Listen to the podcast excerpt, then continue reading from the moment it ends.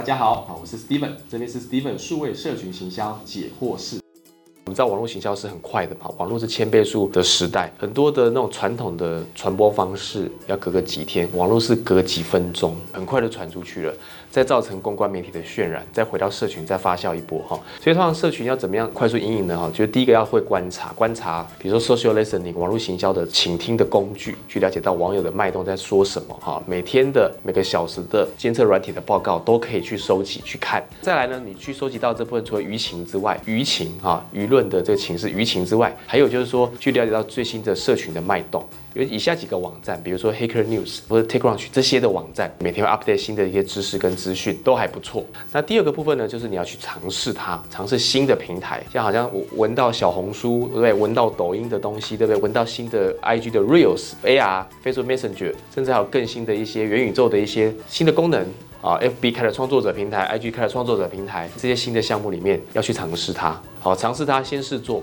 试做之后，慢慢的，哎，你大概知道说大概怎么样一个 model 模式之后呢，可以再推广给自己的公司品牌或推给你的客户。好，就先从尝试去做，那这样就会跟得比较前面，适应这个速度。好，因为。在萌芽的时候先跟，其实会比后面再跟会好很多哈。那第三个部分就是要保持着这个，我们讲到速度要快嘛，所以你平常日常在工作里面的习惯的养成里面，比如说我们在做 content 内容好了，你可以花三个小时把一篇 content 内容反复的看去发想，那你也可以很专注的给自己二十分钟、三十分钟把它做出来，它是不同的一个层面。那网络其实讲短平快，短就是说你东西不要太长，平就是说价格不要花太贵，快就是要快速，所以网络快比较重要，重点。是你要抓到习惯这个快的步调，让自己平常在工作里面、沟通里面、心态里面做到比较快的一个动作，养成这样的动作跟习惯，你自然而然就会在你工作里面就会习惯这样子快速的方式。